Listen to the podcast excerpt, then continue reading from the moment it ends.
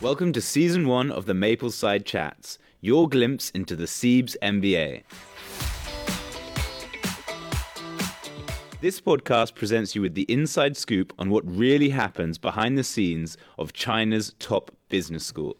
Located in Shanghai on Hongfang Road, or Red Maple Road, the China Europe International Business School aims to develop tomorrow's business leaders with a China depth, global breadth mindset. Sounds intriguing? Let's get started.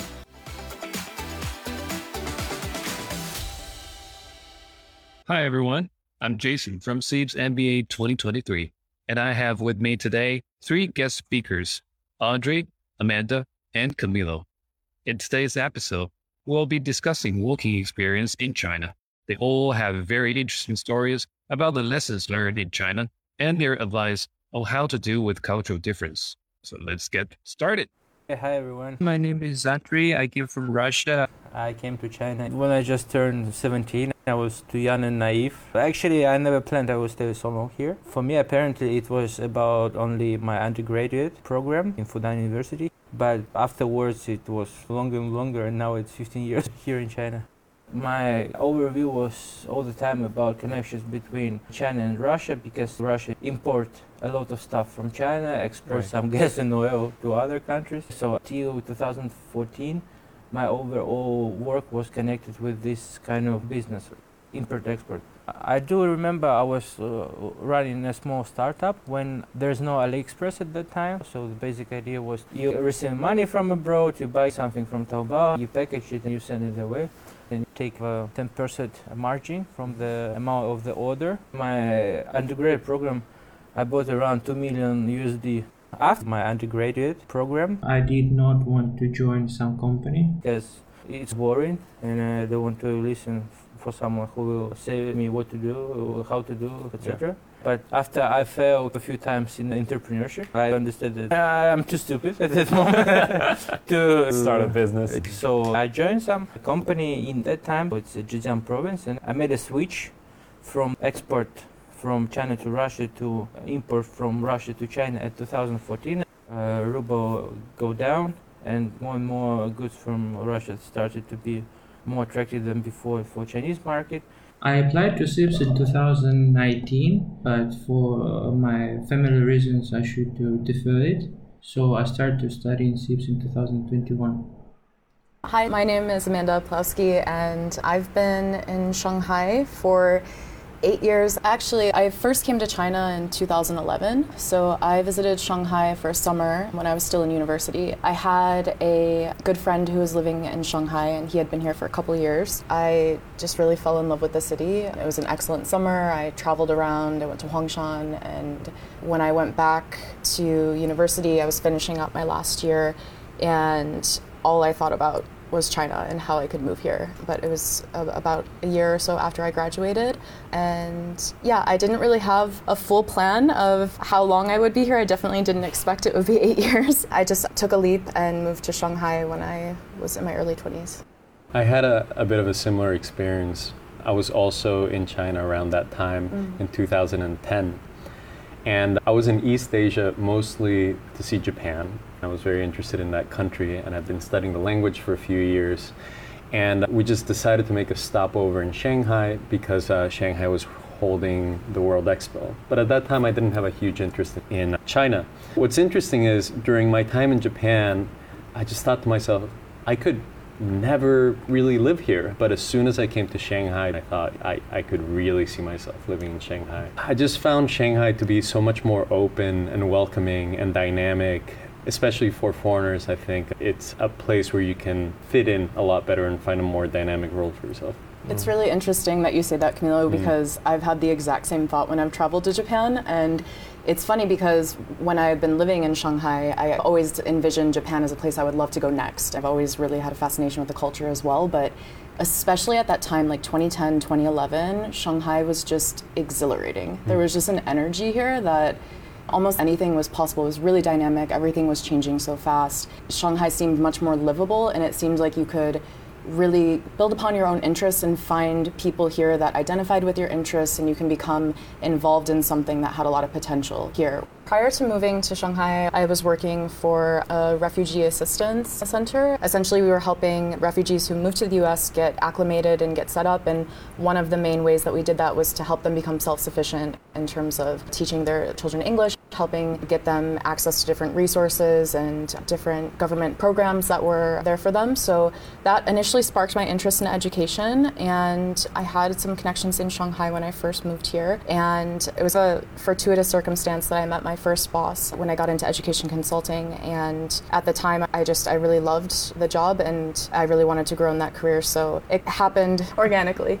We were basically a startup, and I helped students apply um, to boarding school and also universities, as well with all of the prep that entails. And after that, for the last four years, I worked in an international school where I was the director of the middle school and high school. I come from the field of arts and culture. I actually studied painting and sculpture in school and had been doing it for many years. I've been living in New York for several years, working for an artist, managing his production studio, and I was approached by a management consultant from McKinsey because they were planning some public art projects in the Middle East and they wanted someone to do feasibility analysis. And that was the first time that I saw that my kind of industry knowledge could be applied to these larger projects that fit into a framework of the cultural development of a city or a country, even.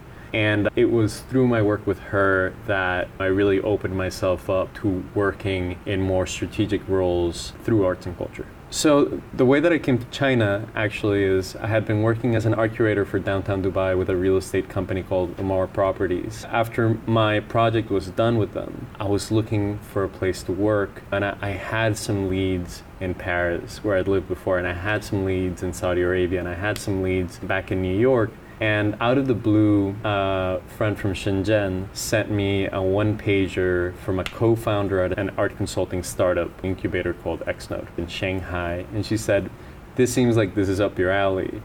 I read it, and within an hour, I was on the phone with the guy, and within a week, I was in Shanghai it was just such an exciting opportunity. Yes, with and we really got along together. I've been in Shanghai for about four years. I've been in several roles. I've worked as an art curator. I worked in the production side of art, but most recently I've been working as an art consultant in a kind of a niche field, specifically public art. I've been in China with a foreign company facilitating public art projects for government and real estate clients. Can you share one or two interesting stories that happened to you? You want funny story? Yeah, funny story. I still remember there are a lot of American singer stars who was coming to China. So I remember my first concert for Beyonce. She came to Beijing, and I was already at Fudan University, and I, I need to skip class, so I have to put some like notice to professor. Dear professor, I'm from a very small village in Russia, and Beyonce for me was the best pop star of all the world. And now she's coming to Beijing. Mm. And for that reason, I would like to skip your class. I still remember there was no gaotie here at that time, and uh, we, we took the 10 hours train to Beijing, stayed in a shitty hotel because there was a lack of money at that moment. There's a lot of cinematic uh, experiences I've had in China that are out of this world. After a few years in China, you almost forget how crazy it is mm. to yeah. be in such a foreign context. Just to begin, for example, having been in China for the beginning of COVID when for all we knew, this could have been like the Black Plague, or it could have been only a scare. So I remember walking down the major streets in, in Shanghai, in Nanjing East Road, and having it be completely deserted. Mm. That was a pretty surreal experience. But I think on a professional level, Shanghai's offered a lot of opportunities, whereas, let's say, back in New York, I, I, could have never seen myself in that place.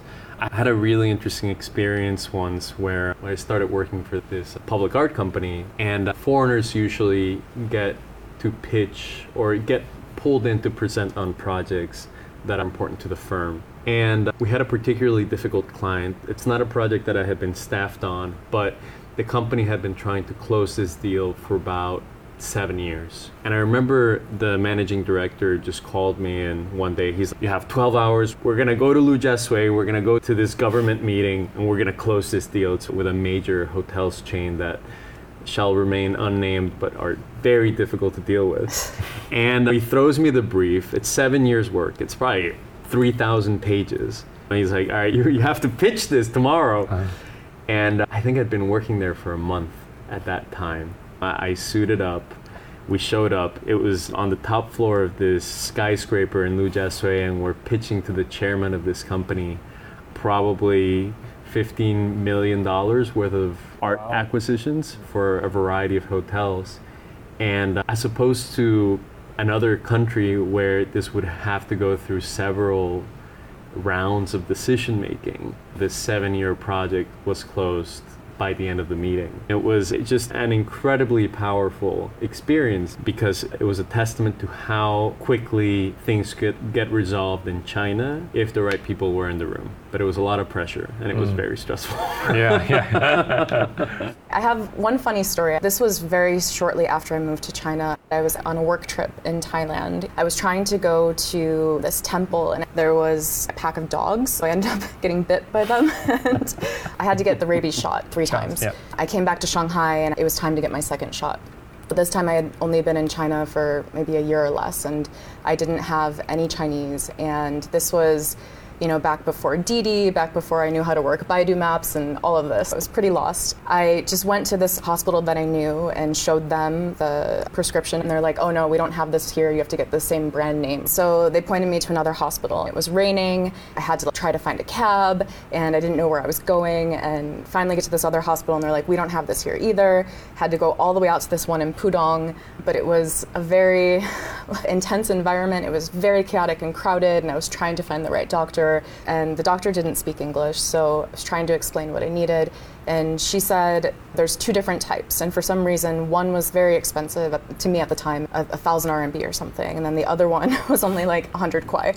So obviously, I want the one that's 100 kuai, but I didn't know what the difference was. And to this day, I still don't really know. Or yeah. Every foreigner has some sort of funny story around translation gone mm. wrong. I remember I was trying to ask a waiter something at a restaurant when I first moved to China, and I was doing voice translation. I asked him a question, "Oh, what is this on the menu?" And I think the translator just said, "I think I'm going to die." they go away. He looked quite worried. yeah, no, it's tricky with medical issues here in China. Mm-hmm. As a foreigner, you really have to surrender yourself to to the uncertainties that you might get if you're not in the right place. So all of you have been here for a few years now. Andrei for 15 years, Amanda for 8, and Camilo for 4 years. I'm sure you are very familiar with Chinese environment now, but can you recall the biggest challenge when you first came here? At that time, 2014, when Jack Ma said, We have a lot of white collars in China, come on, come to China. But he said only the first part of the story. the second part of the story is that percent of you will lose your money here, but still come. so I joined the project where uh, my e commerce background started from. So basically, I was controlling the Taobao partner and tried to understand how it works from scratch. We bankrupted because we underestimated the, the difference and challenges of a Chinese market. I don't know about the other countries, but in Russia, a lot of people think, look at the amount of the people 1 billion, 300 million.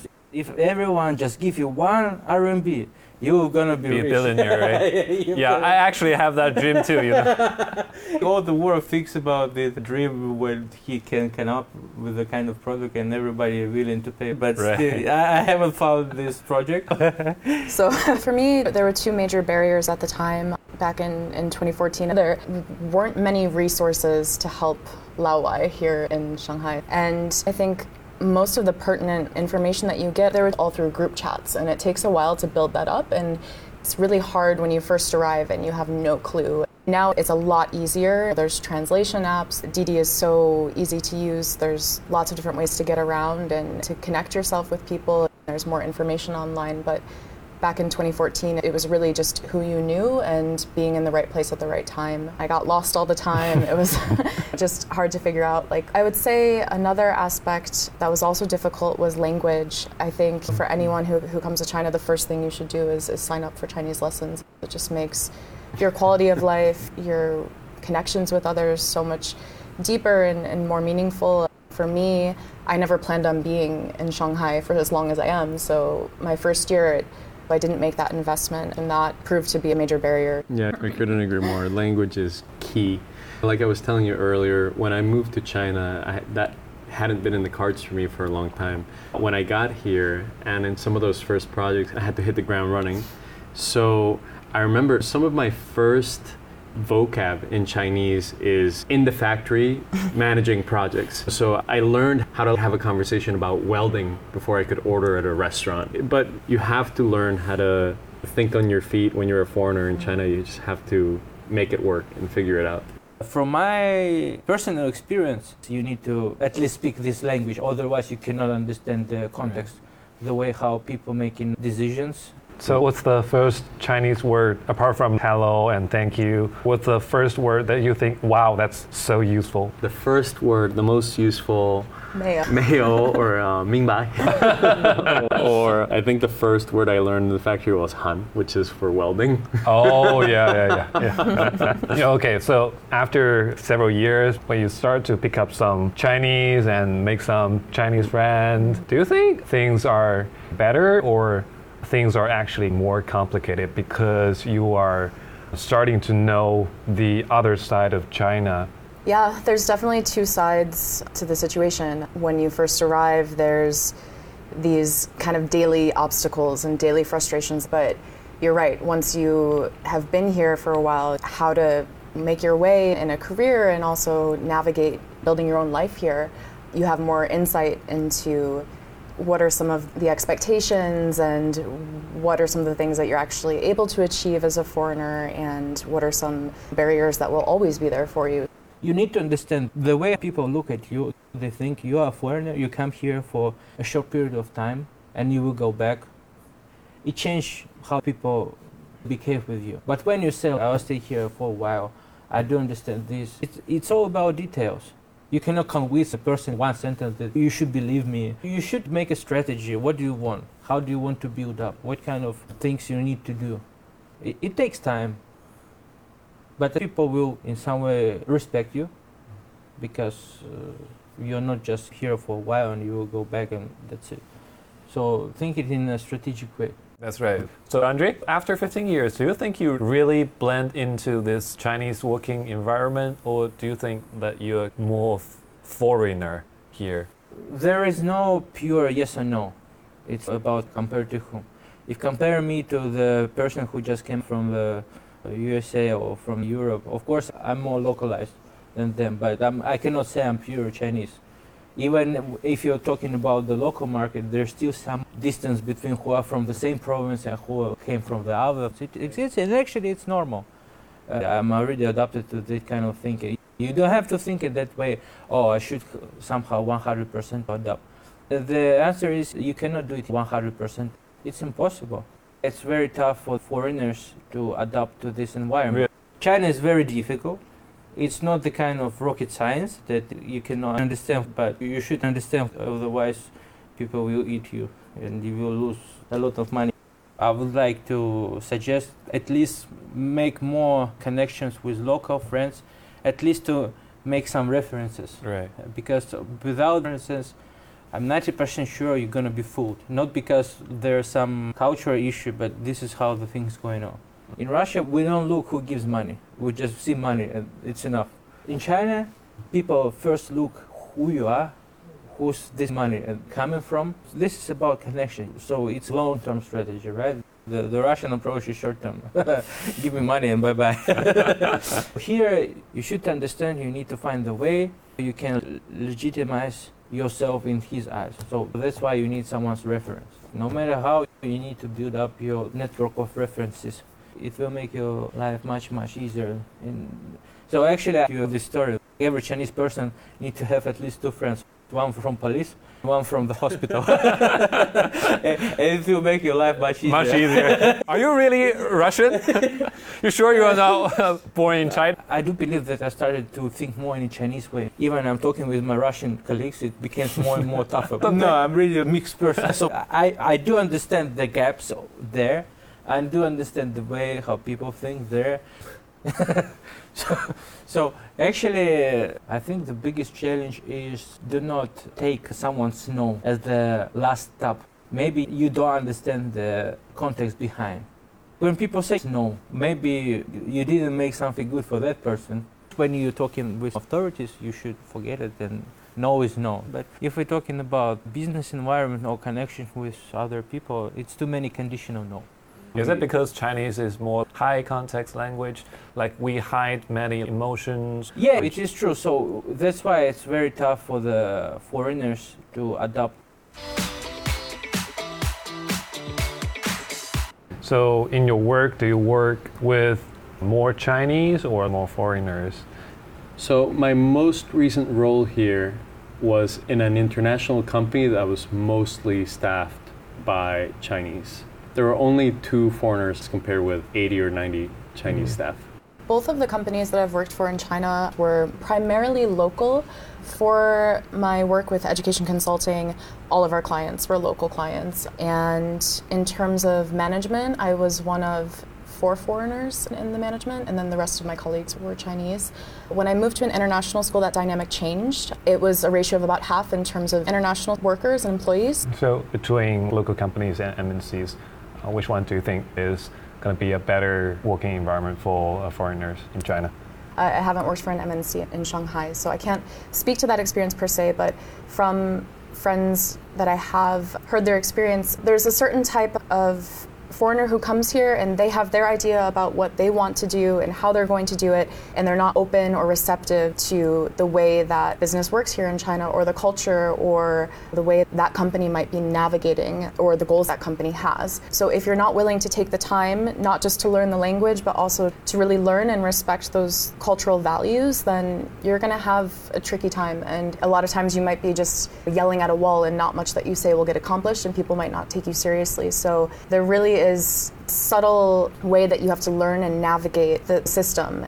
And that's not the way that things really work in an MNC. In an MNC, things are very by the book, very procedural, but here in China, a lot of stuff happens outside of work. A lot of it's based on your relationships, or it can be something that happens over a dinner, and you don't really have those safeguards in the same way that you would in an MNC. Mm-hmm. So, for me, the nature of the opportunities available to foreigners in China is changing. There used to be a time where the borders were fluid. There was a lower barrier of entry to executive level positions, and I think a lot of foreigners benefited from that. But now, and especially since COVID, there's been a kind of a drastic decline in low hanging fruit opportunities for foreigners. To some degree, COVID has been the great filter yeah. as time has gone on and as coming into and leaving the country has become more difficult and costly the people that remain in China are those who have a high level of commitment to their professional future here, or maybe those who are married to a Chinese spouse and have a long term plans here. However, I think we're seeing that especially now, those medium term tenure foreigners are going back to their home countries, which means that industries and institutions that really do need people with international experience are looking for are, are looking to fill those positions. So there is an opportunity there. Chinese companies, including MNCs, have done a tremendous job of localizing the roles that can be localized. Chinese workers are very highly qualified a lot of them have international exposure and they're very capable to fill those roles. But there are those highly specialized roles where you might benefit from being the the French liaison to the French conglomerate outside of the country. You might benefit from being the Swiss person associated with the Chamber of Commerce that does business within that community. And not only are those opportunities more relevant than they were before. They're also better compensated. So, do you still think that China is a very attractive place to build a career? No question about it. The opportunities in China today are incredible. Mm. There's the Chinese economy just overtook the US economy in the last few months. Chinese industry is thriving and Chinese innovation is thriving. There's no question that people that are well positioned will take advantage of those opportunities for decades to come. But the degree of commitment and the skill stack that a foreigner needs to have in order to take advantage of that is becoming much more demanding, which is okay. My suggestion would be if you are deciding to move to China to build a career, to remain in China to build a career, you have to do everything within your power to leverage your skill set and also improve your competitive edge. You're either going to come to a place like CEIBS, build a network, and really get to know the nature of the business opportunities available here, or you're most likely going to leave very quickly. The students here at CEIBS, they're just incredibly well educated and skilled. Some of these guys have significant professional experience in the West, all over the world, really, that they're now leveraging to have a leadership role in their own country. I find them to be incredibly interesting and very competitive. I think I underestimated how competitive our classmates would be. People here really fighting for their future.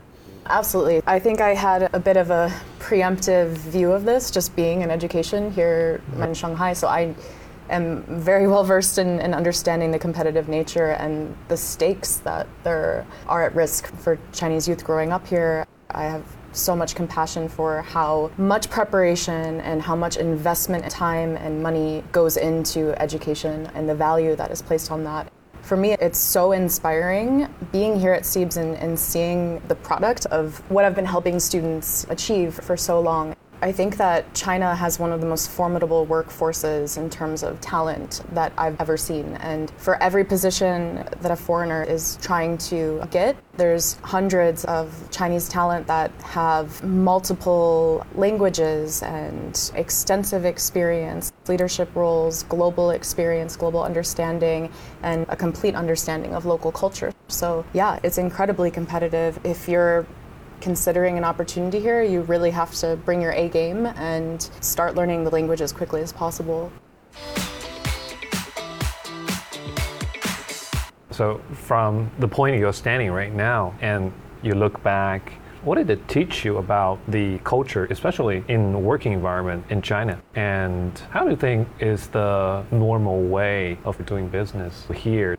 Personal relationships are key, and building a very strong foundation and reputation that you are someone who is trustworthy and you are someone who is very capable takes a long time, and it can also very easily be changed.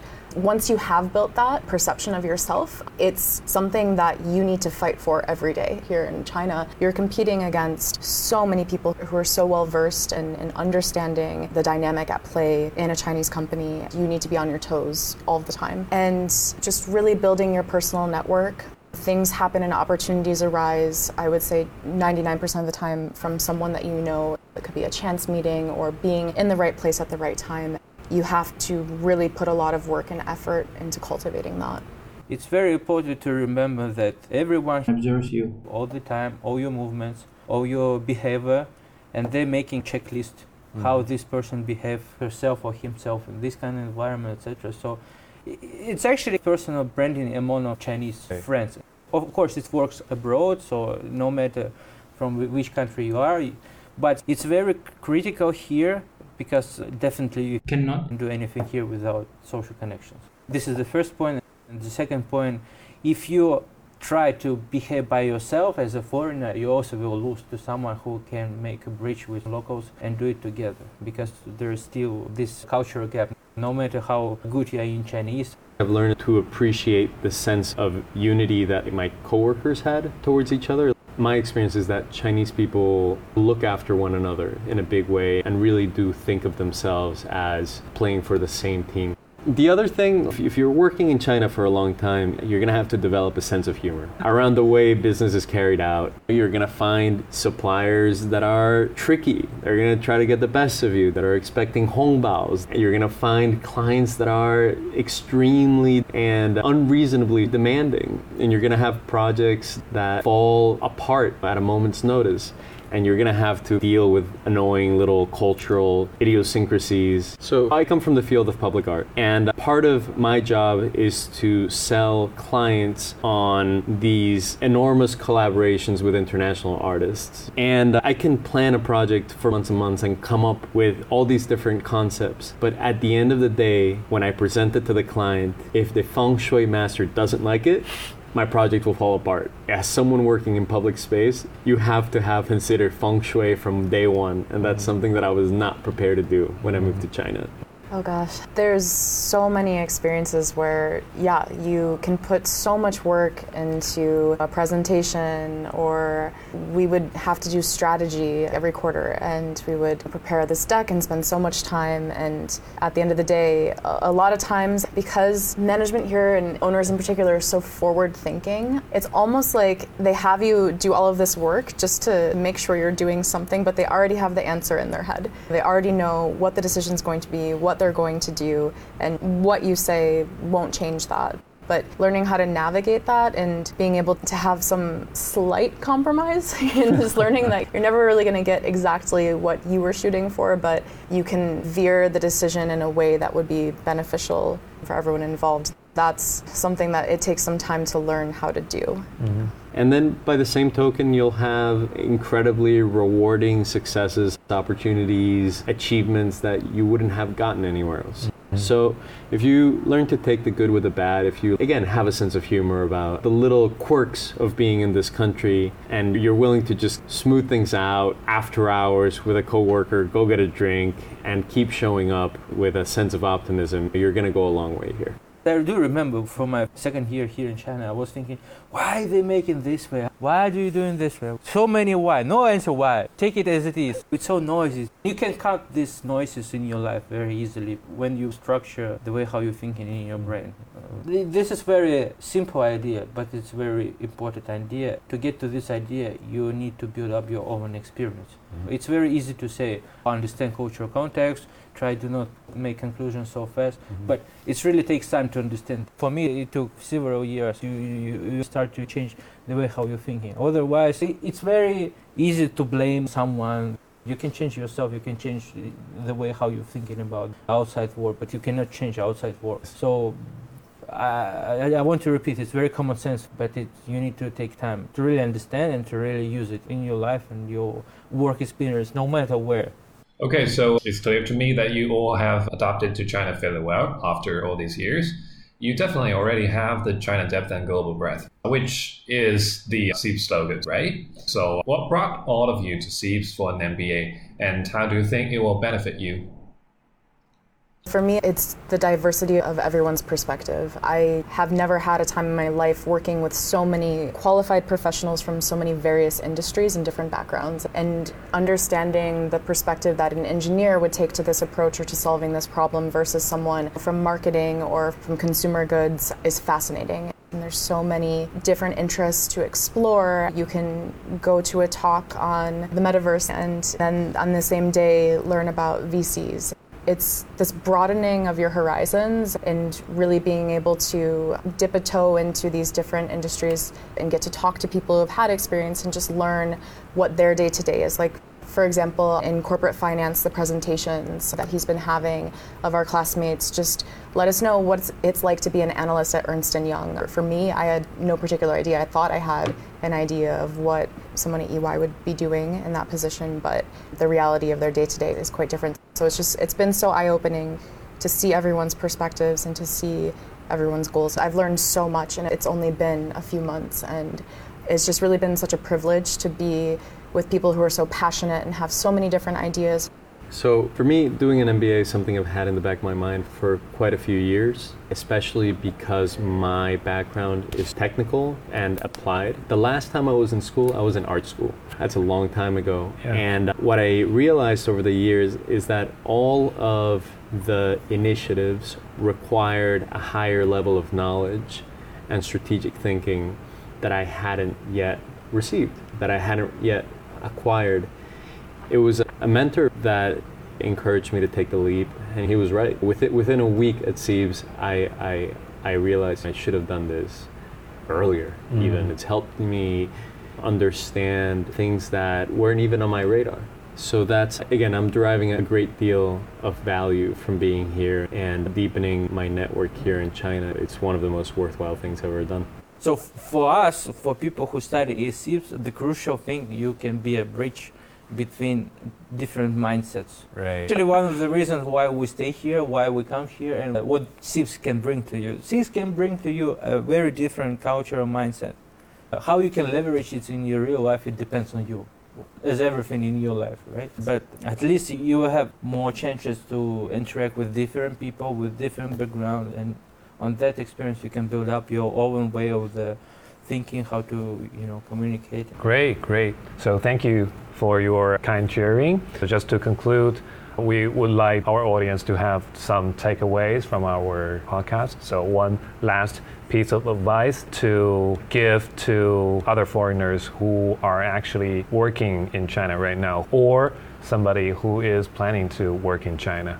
Embrace the journey and don't take minor setbacks very seriously. Just move on and do the best that you can. But do be prepared that it's not going to be an easy ride and things are getting more difficult in a way. But if you find your niche and if you find an opportunity, it will be a bigger opportunity here than it can be in many other places. A lot of foreigners, when they come to China, they're lost by the decision-making process. How do they think, etc., etc. I, I do believe that Chinese is very good at strategy. So it's very good to make an ABC plan, and we also study game theory. It's not so straightforward as in Russia or Europe. And actually, the Chinese can read you very easily. Why? Because you're too straightforward. I think if you want to adapt as soon as possible, I would like to recommend to read about 36 Stratagem. I think it's a must-read book if you want to understand the cultural context. I- If I just one last piece of advice, it would be 好水洗天天，好水洗天天向上。It's you have to y- just one day at a time, continuous improvement. Make sure that you can learn to appreciate the local context and, and try to have some fun doing it. Well, that was a lot of fun, but unfortunately, we're out of time. So thanks, Andrei, Amanda, and Camilo again for the brilliant insights you just shared. It was fantastic having you all with me today on today's episode of CEIBS MBA Mapleside Chats about working experience in China. Thank you so much for having us. Thanks for having us, Jason. Thank you. Good luck, everyone. We hope you've enjoyed this glimpse into MBA life at CEIBS. If you have any questions or comments about this episode or the podcast in general, please feel free to reach out. Our email's in the podcast description. Stay tuned for our next episode.